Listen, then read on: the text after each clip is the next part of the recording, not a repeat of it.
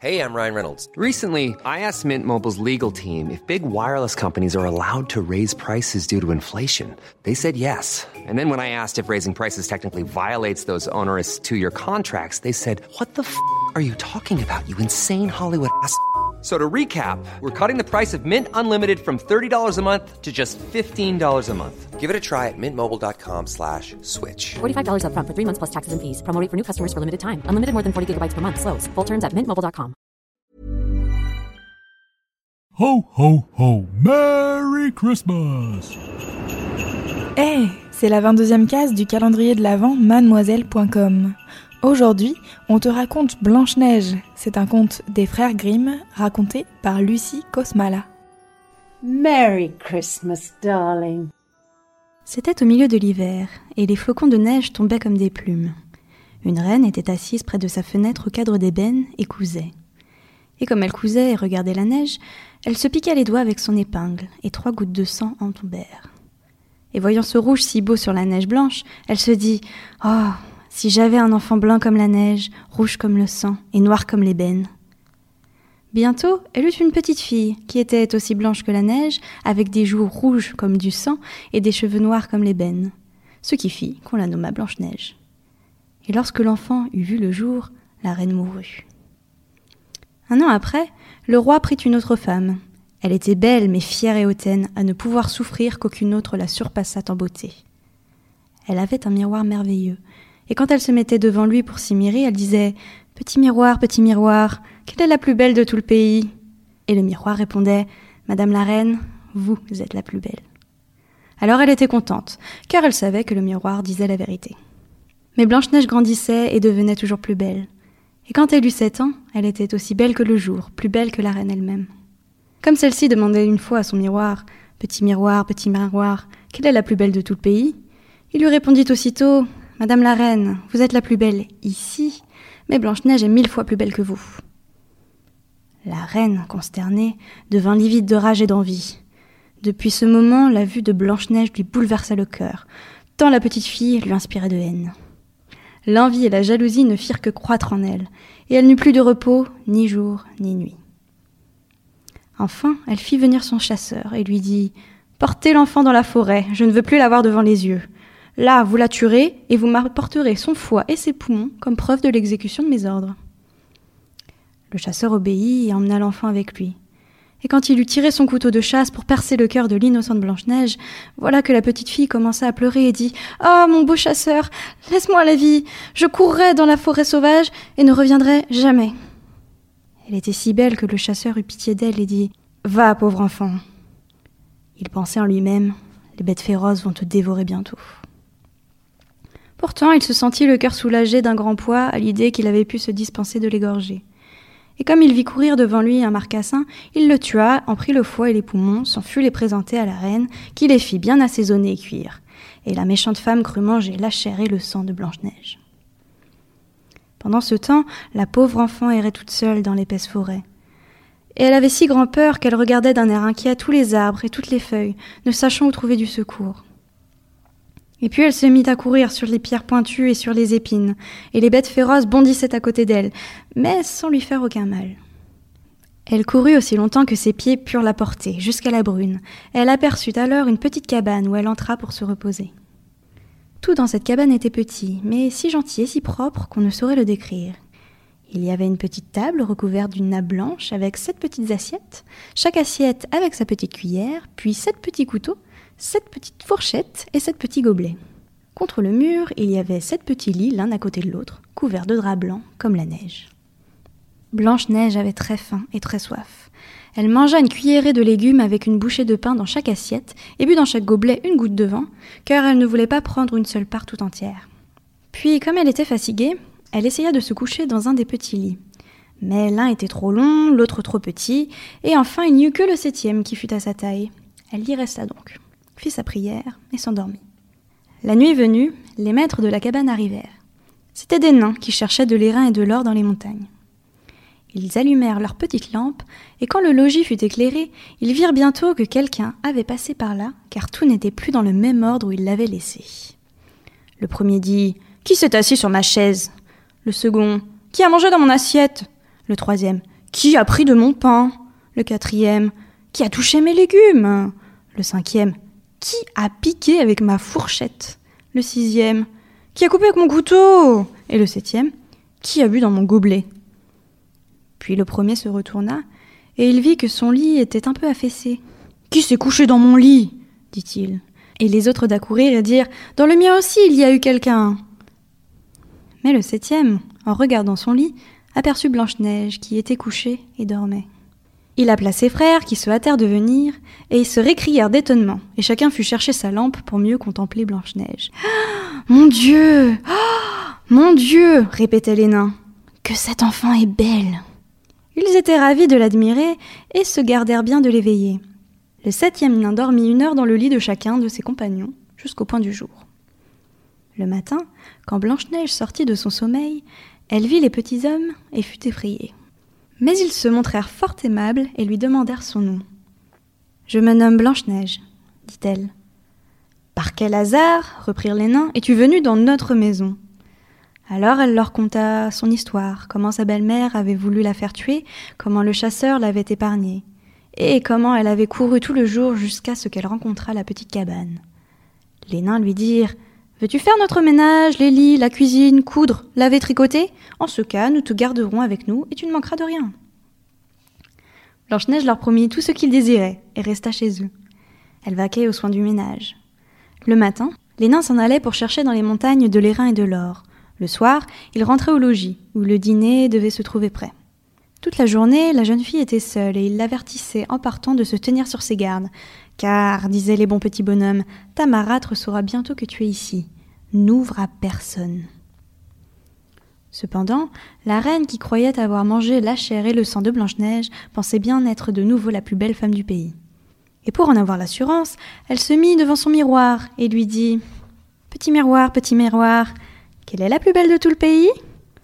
Aussitôt le miroir de répondre Madame la reine, vous êtes la plus belle ici, mais Blanche-Neige, au-delà des montagnes, chez les sept petits nains, est mille fois plus belle que vous. La reine pâlit de colère. Elle savait que le miroir ne mentait pas, et elle reconnut que le chasseur l'avait trompée et que Blanche-Neige vivait encore. Elle songea de rechef au moyen de la tuer, car aussi longtemps qu'elle ne serait pas la plus belle, elle sentait qu'elle n'aurait pas de repos. Enfin, elle imagina de se grimer le visage et de s'habiller en vieille marchande, de façon à se rendre méconnaissable. Ainsi déguisée, elle alla dans les sept montagnes, chez les sept nains, frappa à la porte de la cabane et cria De belles marchandises! Achetez! Achetez! Blanche-Neige regarda par la fenêtre et dit Bonjour ma bonne femme, que vendez-vous là? De bonnes marchandises, de belles marchandises, reprit l'autre, des lacets de toutes les couleurs et elle tira de sa boîte un lacet tressé de soie de diverses couleurs.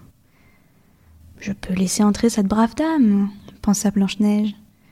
Et tirant le verrou de la porte, elle ouvrit à la vieille et lui acheta le beau lacet. Enfant, dit la vieille, de quelle façon êtes-vous lacée Je vais vous montrer comment il faut faire. Blanche-Neige, sans aucun soupçon, se plaça devant elle et se fit lasser avec le nouveau lacet.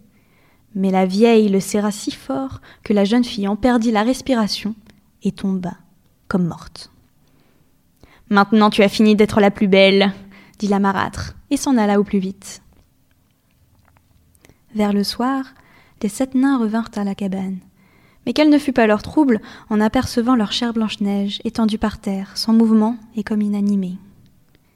Ils la relevèrent, et quand ils eurent vu le lacet qui l'étranglait, ils le coupèrent, alors elle commença à respirer faiblement et revint à elle peu à peu. Les nains écoutèrent le récit de ce qui s'était passé et dirent La vieille marchande n'était autre que la reine. Prends garde de n'ouvrir à personne, désormais, en notre absence.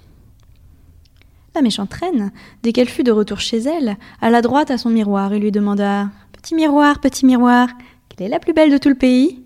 Et le miroir magique de répondre Madame la reine, vous êtes la plus belle ici, Blanche-Neige, au-delà des montagnes, chez les sept petits nains, est mille fois plus belle que vous.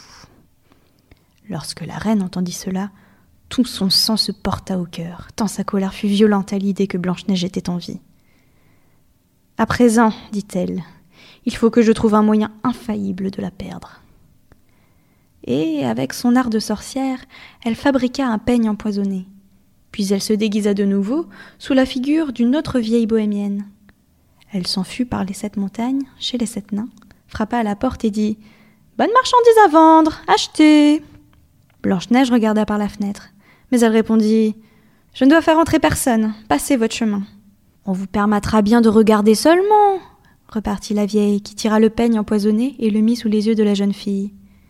Il plut tellement à celle-ci qu'elle se laissa entraîner à ouvrir la porte. Lorsqu'elle eut acheté le peigne, la vieille dit Attends, je vais te peigner comme il faut.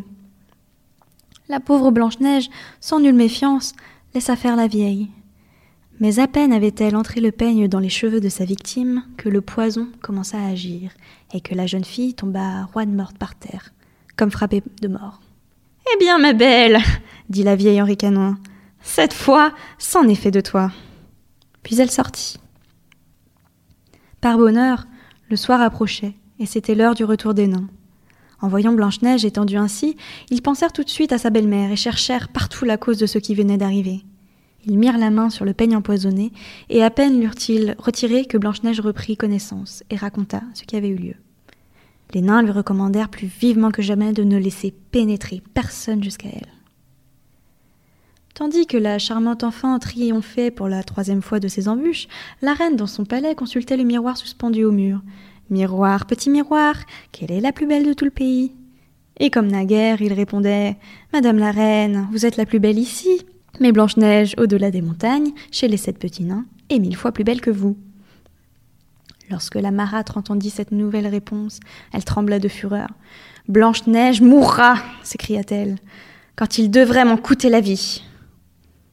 Puis elle s'enferma dans une chambre secrète où personne n'entrait, et y prépara une pomme empoisonnée superbe à voir, blanche et rose de peau, fraîche à croquer. Cette pomme avait le pouvoir de tuer quiconque en goûterait un morceau. Lorsqu'elle l'eut bien apprêtée, la reine se peignit la figure et, déguisée en paysanne, retourna dans les sept montagnes, au pays des sept nains.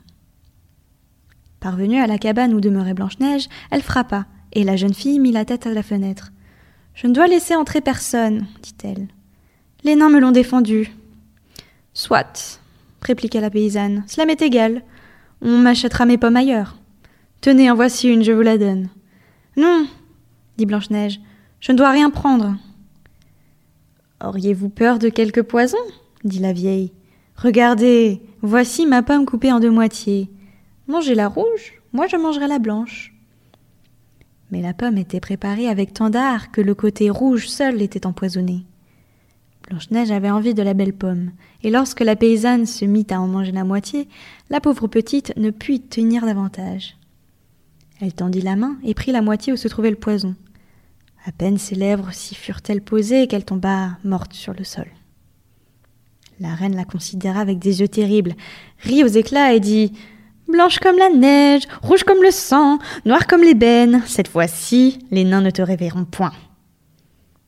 Et lorsqu'elle interrogea son miroir, selon sa formule habituelle Petit miroir, petit miroir, quelle est la plus belle de tout le pays? il répondit enfin Madame la reine, la plus belle, c'est vous.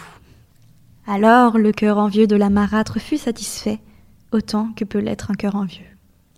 Les nains, en arrivant à la maison le soir, trouvèrent Blanche-Neige étendue encore une fois, par terre, sans haleine et sans mouvement. Ils la relevèrent, cherchèrent la cause de ce nouveau malheur, la desserrèrent, peignirent ses cheveux et lui lavèrent le visage avec de l'eau et du vin, mais rien n'y fit. La pauvre enfant était morte et resta morte. Ils la couchèrent dans une bière et se mirent tous les sept autour d'elle, veillant et pleurant pendant trois jours. Puis ils voulurent l'enterrer. Mais elle avait si bien l'air d'une personne vivante, tant ses joues étaient fraîches et roses, qu'ils se dirent Nous ne pouvons la mettre dans la terre noire. Ils lui firent un cercueil de verre pour qu'on pût la voir de tous côtés, l'ensevelirent dedans et écrivirent dessus en lettres d'or qu'elle était fille de roi et se nommait Blanche-Neige. Ensuite, ils placèrent le cercueil sur le haut de la montagne, et l'un d'eux restait toujours auprès d'elle pour la garder. Les oiseaux vinrent aussi pleurer Blanche-Neige. Le premier fut un hibou, le second un corbeau, et le troisième une colombe. Blanche-Neige était ainsi depuis bien longtemps dans son cercueil, et ne changeait pas de figure, ne semblait toujours qu'endormie, car elle était toujours blanche comme la neige, avec des joues rouges comme du sang, sous ses beaux cheveux noirs comme l'ébène. Or, il advint qu'un fils de roi, allant par la forêt, arriva chez les nains pour y passer la nuit. Il vit Blanche-Neige couchée dans le cercueil de verre sur la montagne et lut ce qui s'y trouvait dessus, écrit en lettres d'or. Alors il dit aux nains Livrez-moi ce cercueil, je vous donnerai ce que vous voudrez. Mais les nains répondirent Nous ne le livrerions pas pour tout l'or du monde. Eh bien, reprit-il d'un ton suppliant, faites-moi présent, car je ne peux plus vivre sans voir Blanche-Neige. Les bons petits nains, touchés de ses prières, eurent pitié de lui et lui permirent d'emporter le cercueil.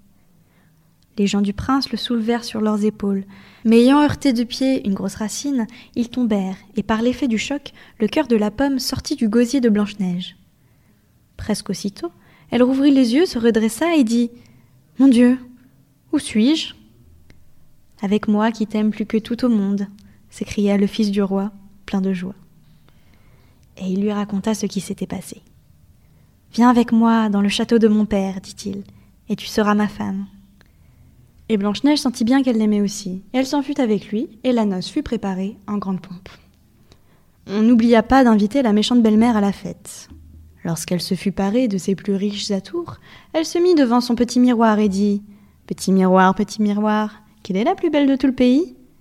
Le miroir répondit Madame la reine, vous êtes la plus belle ici, mais la jeune reine est bien plus belle que vous.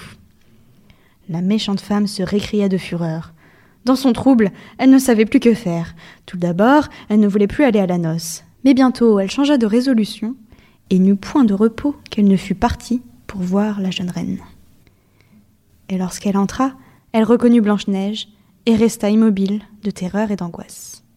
Mais on avait déjà mis des pantoufles de fer sur un feu de charbon ardent et on les apporta toutes brûlantes. Il lui fallut chausser ses pantoufles rougies au feu et danser avec. Elle fut condamnée à danser jusqu'à ce qu'elle eût les pieds consumés et tomba, roine morte.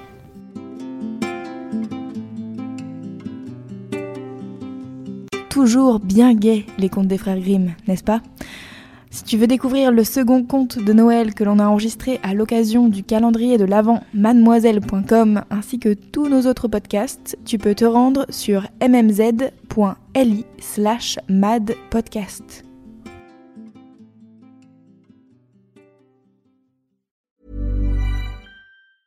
Planning for your next trip? Elevate your travel style with Quince. Quince has all the jet setting essentials you'll want for your next getaway, like European linen, premium luggage options, buttery soft Italian leather bags, and so much more. And is all priced at 50 to 80% less than similar brands. Plus, Quince only works with factories that use safe and ethical manufacturing practices. Pack your bags with high-quality essentials you'll be wearing for vacations to come with Quince. Go to quince.com slash pack for free shipping and 365-day returns.